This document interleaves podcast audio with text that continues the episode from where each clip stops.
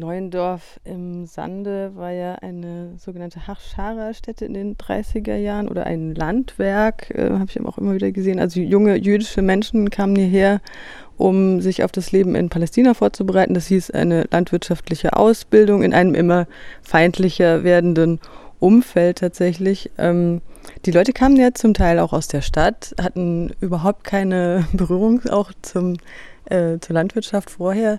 Ähm, es wird in dem Buch von Urs Feist ein bisschen auch klar, dass es ähm, die Leute auch überfordert hat zum Teil, diese harte Arbeit. Also wie muss man sich das denn vorstellen? Früh aufstehen, Arbeit in der Landwirtschaft und abend noch so, abends noch so ein bisschen so Nachhilfe in Ivrit und Tora, sag ich jetzt mal so salopp. Ja, im Prinzip trifft es das ganz gut. Mhm. Ähm, also fast niemand, der hierher kam zur Ausbildung, kam aus der Landwirtschaft. Mhm. Insgesamt haben ja die Juden und Jüdinnen damals in Deutschland sehr wenig in der Landwirtschaft gearbeitet. Das hatte historische Gründe, weil Juden meistens keinen Zugang zu Landbesitz mhm. einfach hatten. Mhm. Insofern gab es sehr, sehr wenige jüdische Bauern und Bäuerinnen. Mhm. Es gab bereits vorher die israelitische Gartenbauschule in Ahlem, ähm, was so die erste Ausbildungsstätte, die speziell für jüdische Menschen war im Rahmen der Landwirtschaft, aber die war klein. Und das war auch tatsächlich kein Haschara-Lager, sondern es war halt eine Gartenbauschule. Der damalige Leiter von Neuendorf, Alexander Moch, der ab 1932, als das Lager hier als Ausbildungsgut gegründet wurde, ähm, das Lager leitete, der hatte dort tatsächlich sein Handwerk gelernt und auch seine Ausbildungsberechtigung erhalten, wenn du so willst. Aber die Leute, die hierher kamen, ja, ähm, es waren äh, ein paar überzeugte zionistische Gruppen. Mhm. Aber das waren die wenigsten eigentlich. Oder sie wurden es dann erst. Ähm, die meisten kamen hierher, weil sie keine andere Alternative sahen. Sie mussten raus aus Deutschland oder spürten, dass sie raus mussten aus Deutschland, weil die ganzen Bildungs- und Arbeitswege halt nach und nach verschlossen wurden. Und selbst wenn Mitte der 30er noch niemand von der sogenannten Endlösung, also vom Holocaust, von Auschwitz gesprochen oder auch gedacht hat, äh, war es doch klar, dass der Druck und die Schikane und die Repression immer größer wird. Und so kamen dann eben viele Leute hierher, die genau wie du gesagt hast, äh, überhaupt nicht daran gedacht hatten, jemals in der Landwirtschaft zu arbeiten. Jüngere und später auch ältere Leute, die, sei es eine akademische Karriere, eigentlich vorhatten. Junge Menschen, die zum Gymnasium gegangen waren, dann plötzlich nicht mehr weitergehen konnten, ihr Abi nicht machen konnten, alle Pläne, irgendwas zu studieren, waren weg und die einzige Möglichkeit, hier rauszukommen und sich ein anderes Leben zu ermöglichen, war dann eben ja, Bauer.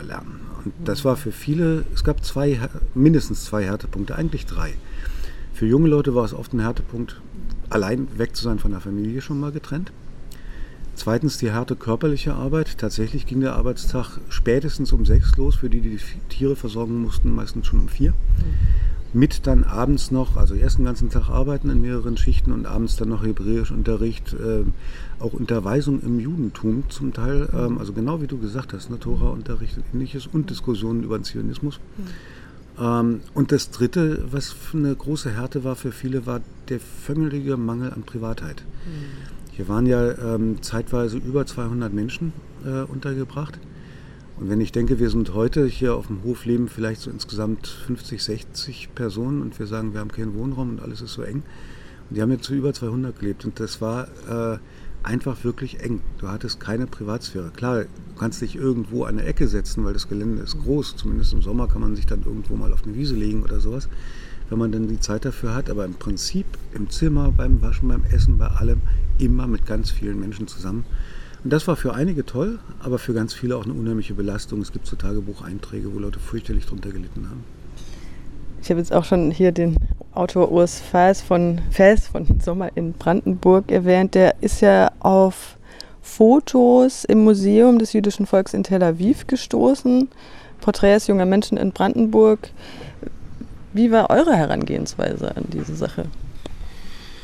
Nein, wir mussten nicht bei Null anfangen. Und das ist wahrscheinlich auch der Grund, warum wir überhaupt hier sind.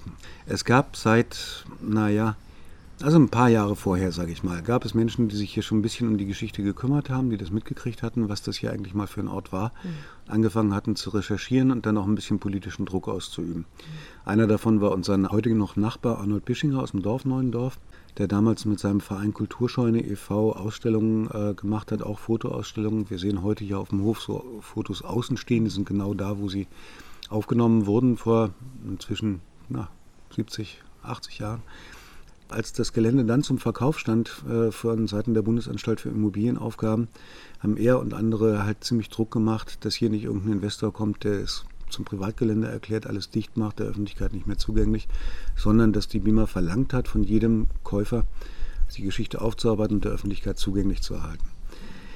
Das hieß für uns einerseits, dass wir auch diese Auflage haben, das zu tun, was wir sowieso machen wollten und würden, aber ähm, wir müssen es auch machen.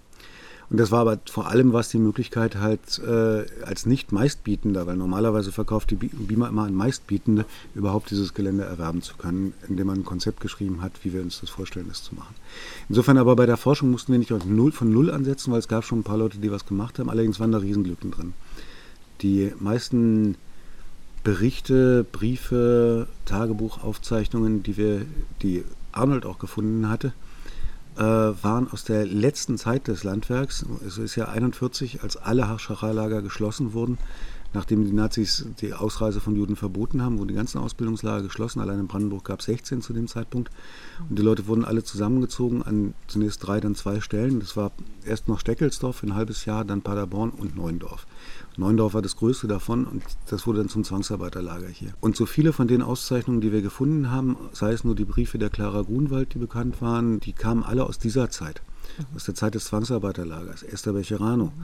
Die im vergangenen Jahr mit 96 Jahren verstorben ist, war hier als Zwangsarbeiterin. Sie war vorher auf Wascherei in Ahrensdorf gewesen, wo das Buch von Ausfes äh, spielt, in der zionistischen Jugendgruppe, mhm. nicht als Zwangsarbeiterin. Das heißt, wir hatten ganz, ganz wenig Berichte nur aus den eigentlich viel entscheideren äh, Jahren noch von hier, nämlich aus dieser Zeit zwischen 32, als das von der Jüdischen Arbeitshilfe e.V. erstmal eigentlich zur Wiedereingliederung von jungen arbeitslosen Juden in den deutschen Arbeitsmarkt gegründet mhm. wurde und dann aus der ganzen Zeit, wo es der Auswanderung diente, Richtung Palästina, Argentinien, USA mhm. und so. Und da haben wir angesetzt, äh, dass wir da mehr herausfinden wollten. Und äh, sind da eigentlich auch ganz erfolgreich gewesen. Äh, ganz besonders toll für uns war eine Reise nach Argentinien. Es gab die sogenannte Jewish Colonization Association, eine schon in den 1890er Jahren gegründete Organisation eines Schweizer Mäzens. Und das war eigentlich abgeschlossen, mehr oder weniger, dieser Prozess. Es gab dann in Argentinien schon den Begriff der jüdischen Gauchos, los Gauchos Judíos, das war da schon so ein feststehender Begriff. Und dann haben die aber 1934 angesichts des Drucks auf die deutschen Juden ähm, eine letzte Kolonie noch neu aufgemacht, die Colonia Avictor in der Provinz Entre Rios. Das konnten wir von hier aus recherchieren, dass es die gibt, haben noch gemerkt, die gibt es auch immer noch und haben auch gesehen dann, dass die Fundación Judaica, eine große jüdische Stiftung in Argentinien, da bis heute soziale Arbeit macht. Und das war ein Ansatzpunkt, um erstmal einen Kontakt zu knüpfen. Und wir sind dann tatsächlich dahin gefahren in der Hoffnung, dass äh, es Leute geben würde, die über Neuendorf äh, dahin gekommen sind oder zumindest ihre Nachfahren. Und daran waren wir tatsächlich erfolgreich und saßen dann im Haus eines äh, Don Manfredo, eigentlich Manfred Pfeiffer, der im Alter von drei Jahren mit, seinem, mit seiner Familie aus Deutschland dahin gekommen war und sein Vater und sein Onkel waren hier in Neuendorf zur Ausbildung gewesen. Weil fast alle waren durch Neuendorf durchgegangen. Mhm ähm, um hier die Ausbildung zu kriegen, weil das war die Voraussetzung. Ne? Du, du, hast dort gekriegt, 74 Hektar Land, ein paar Sack, äh, Saatgut, ein paar Viecher, eine kleine Hütte und du fang mal an. Da musstest du irgendwas wissen von Landwirtschaft, sonst wärst du eingegangen. Ähm, deshalb hat die JCA halt damals äh, Ausbildungsplätze gesucht und Neuendorf gefunden und äh, das gab einen mächtigen Schub hier nochmal von zusätzlichen Auszubildenden, so ab 1934, hauptsächlich in den Jahren 35, 36, 37. Da waren mhm. sehr, sehr viele von hier, die nach Argentinien gingen. Wir haben da so versucht zu streuen ne, in den jüdischen Communities. Äh, ich habe gehört, ihr sucht Material über Neuendorf. Mein Vater war da, meine Mutter hat alles aufgehoben. Ich habe ganz viel und dann kriegten wir also Briefe, Fotos und ähnliches von äh, dort zugeschickt. Und das ist bis heute noch so. Immer wieder kommen jetzt Leute auf uns zu, deren Vorfahren irgendwie eine Verbindung zu Neuendorf hatten. Aber das ist halt das Besondere an dem Ort hier. Das war, das war eine Durchgangsstation ne? mhm. ähm, für alle. Und zwar auch für die letzten, die dann von hier aus nach Auschwitz deportiert wurden im April 43, war es auch eine Durchgangsstation. Für viele halt in den Tod, aber für ganz viele eben auch in Leben in Freiheit äh, mhm. raus aus Nazi-Deutschland. Weil das dann meistens bedeutete, wenn einer hier das Arbeitszertifikat kriegte oder über, über die Ausbildung eine äh, Ausreise ermöglicht kriegte, konnte oft die ganze Familie mit. Mhm. Und insofern spielte sie auch trotzdem in den Familienbiografien eine ganz wichtige Rolle. Mhm. Abgesehen von denen, und da sind wir so bei Geschichten wie Osfesi in seinem Roman ja aufgeschrieben hat, dass, es, dass hier auch äh, Ehen geschlossen wurden, Leute sich hier kennenlernten. Ähm, ganz tragische Geschichten zum Teil auch. Ähm, also Klaus und Paula Stern haben sich hier kennengelernt, haben dann kurz vor der Deportation im Nachbardorf in Buchholz noch geheiratet, in der Hoffnung, bei der Deportation zusammenbleiben zu können als Paar, sind in Auschwitz aber doch getrennt worden, haben aber beide überlebt, sich danach wiedergefunden. Mhm. Und äh, Paula Stern lebt bis heute noch, sie ist jetzt 100 geworden dieses Jahr, lebt in Seattle, USA, sind dann beide später in die USA ausgewandert zusammen. Ähm, und da gibt es ein paar so Geschichten, wo sich Leute hier kennengelernt haben, äh, dann zum Teil verloren ging, manches auch ganz tragisch. Einer von beiden überlebte den Holocaust, der andere nicht. Ähm, aber das war schon so ein, so ein Ort, ne? der hat eine, eine, hohe emotionale Bedeutung. Und das ist auch was, was wir bis heute merken, wenn hier Leute kommen. Wir haben vor ja, doch zwei Jahren ungefähr, kam hier auf den Hof, wir saßen in einer der vielen Plenumssitzungen, kam ein älteres Pärchen äh, hier auf den Hof und sagte, wenn ihr durch seid, würden wir gerne mal mit jemandem sprechen und stellten sich dann vor als Chava und Ire. Und Chava ist in Argentinien geboren und ihr Vater ist 1938 von hier aus nach Argentinien ausgewandert. Und sie hat auch fast 20 Jahre gebraucht, um den Ort endlich zu besuchen, aber hat es dann gemacht. Und sie wusste von ihrem Vater noch, dass der viel in der Gärtnerei gearbeitet hat. Und dann standen wir hinten an der Gärtnerei und es flossen die Tränen und es wurde telefoniert nach Israel, nach Argentinien und ihr könnt euch nicht vorstellen, wo wir gerade sind.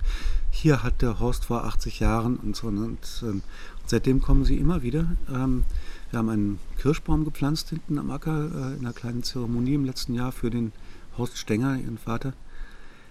Auch eine tragische Familiengeschichte, weil er war der Einzige, der rausgekommen ist aus Deutschland. Der ganze Rest der Familie ist umgebracht worden, alle, die in Deutschland geblieben waren. Was für ihn auch, wie bei so vielen, so diese ewigen Schuldgefühle. Wieso habe ich überlebt und die anderen nicht? Ne? Ähm, das sind also Traumata, die dann auch auf die nächste und übernächste Generation zum Teil noch drüber gehen. Chava und Eli sind beides Kinder von Holocaust-Überlebenden und schleppen beide die Traumata ihrer Eltern mit sich rum. Das sind aber alles so Sachen, wo wir auch wollen, dass dieser Ort immer offen ist für mhm. diese Angehörigen und ihre Geschichten, soweit es möglich ist, hier auch erzählt werden und äh, in Ehre gehalten werden. Das klingt ein bisschen pathetisch, aber ich fühle das manchmal auch ehrlich gesagt wirklich so. Das, das merkst du halt auch. Du kriegst, da kommen dann Leute auch her aus Australien. Neulich kam ein Ehepaar aus den Niederlanden. Wir kriegen Post von, der, von Mariam Daru. Sie ist 44 in Frankreich geboren. Sie selber lebt jetzt in Amsterdam. Das sind einfach so tolle Sachen. Ne? Ähm, wo du halt merkst, ähm, denen ist es auch wichtig, dass, wir, mhm. dass dieser Ort nicht in Vergessenheit gerät, der in ihren Familien so eine große Bedeutung spielt. Gab es Hachschara Betriebe auch woanders, nicht nur in Brandenburg oder ja. ist das? Also Brandenburg war tatsächlich ein Schwerpunkt, aber es gab äh, auch in Süddeutschland, eigentlich im ganzen, im ganzen Deutschen Reich, wenn du so willst, gab es welche und auch in anderen europäischen Ländern. Also es gab auch in den Niederlanden, zumindest vor der Besetzung durch die Deutschen, gab es welche, in England gab es welche, in Frankreich gab es welche. Das war auch so die Frage, also für viele, weil in, in Deutschland tatsächlich, die haben zwar in rascher Folge, also die eigentlichen Haschara-Lager, die ersten Haschara-Lager, richtig Haschara, als Begriff aus dem Zionismus, eine Vorbereitung, Tauglichmachung für Palästina, die sind schon Anfang der 20er entstanden, aber ganz klein, mhm. weil die zionistische Bewegung in Deutschland einfach auch sehr, sehr, sehr klein war. Die meisten Mitglieder der jüdischen Gemeinde in Deutschland fühlten sich, waren ja assimilierte Juden, die sich ja zuallererst als Deutsche jüdischen Glaubens fühlten oder jüdische Abstammung oder so. Äh, aber eigentlich dieses... Äh, dieses Bewusstsein darüber, wir sind das jüdische Volk und äh, die Idee, dass das jüdische Volk in der Diaspora immer nur unterdrückt werden wird und eigentlich nur in Israel eine Zukunft, äh, eine Gründung eines Staates, das war bei den deutschen Juden eigentlich nicht vorhanden. Und dieser äh, Wille zur Auswanderung entstand durch den Druck der Nazis. Ähm, der wäre sonst nicht da gewesen. Ich meine, da hast ja so viele. Ich will nur sagen, ähm, es gab in den, gerade in den zionistischen Gruppen gab es dann auch sehr viele linke ähm, äh, Jugendgruppen, also die, die, sich halt wirklich vorbereiteten auf ein, auf ein gemeinsames Leben im Kibbutz. Ne? Und die ersten Kibbutzim waren ja wirklich so eine Art von Urkommunismus mit totaler Gemeinschaft, gemeinsames Wirtschaften, kein, kein Privatbesitz, auch alles gemeinschaftlich. Haben sie nicht lange durchgehalten, weil es sehr anstrengend ist, wie alle wissen, die in solchen Projekten jemals das versucht haben. Aber das waren eben auch nicht alle, die hierher kamen, waren, waren, waren links. Ähm, das waren alle Schattierungen. Das war der Druck, der Druck, der Auswanderungsdruck, der sie hier zusammengebracht hat eigentlich. Ne? Ähm, es gab übrigens auch sogar noch Haschara einige wenige unmittelbar nach dem Krieg, wo ähm, aus äh, Orten für Displaced Persons, wozu dann auch entlassene äh KZ-Leute gehörten mhm. zum Teil, ähm, entstanden dann neue Hascharas, um sich zu dem Zeitpunkt noch auf die Auswanderung nach Israel vorzubereiten. Unter anderem, und das ist ganz lustig, in dem, in dem ehemaligen Landgut von, ähm, na, wie hieß er, Julius Streicher, dem äh, NS-Propagandisten des völkischen Beobachters. Der hatte in Bayern oder in Franken so ein Landwesen Und da entstand dann kurzzeitig auch noch eine Haschara-Lager, was eine schöne Ironie der Geschichte ist, finde ich. Die gefällt mir ganz gut eigentlich. Aber das war wirklich weit verteilt. Allerdings Brandenburg war ein Schwerpunkt. Mhm. Okay. Aber bei Hamburg zum Beispiel gab es den Brüderhof Haagsheide, ähm, der, der äh, bis November 1938 äh, allerdings nur bestand, weil äh, in der Reichspogromnacht wurden noch ganz viele Haschara-Lager überfallen und einige haben es überstanden ähm, unter Schwierigkeiten, andere sind komplett niedergebrannt worden. Da ging dann nichts mehr weiter. Mhm. Hier gab es auch einen Überfall und äh, das war auch das Ende von, von Moch hier, ähm, weil alle männlichen Jugendlichen wurden nach Sachsenhausen gebracht, die hier waren, alle über 18. Und Moch kriegte die Auflage, äh, schafft das in vier Wochen, die außer Landes zu schaffen, sonst geht ihr alle ins KZ und bleibt da. Mhm. Er hat es geschafft, die alle in Ausbildungsgut nach England zu kriegen. Und hier ging der Betrieb aber trotzdem weiter, allerdings dann schon mehr oder weniger unter Nazi-Herrschaft erstmal. Also der, der dann immer unterzeichnet hat auf den Unterlagen danach, ist ein Herr Weber und das war ein Nazi. Trotzdem stand es aber immer noch unter der Ägide der Reichsvertretung, also der jüdischen Reichsvertretung.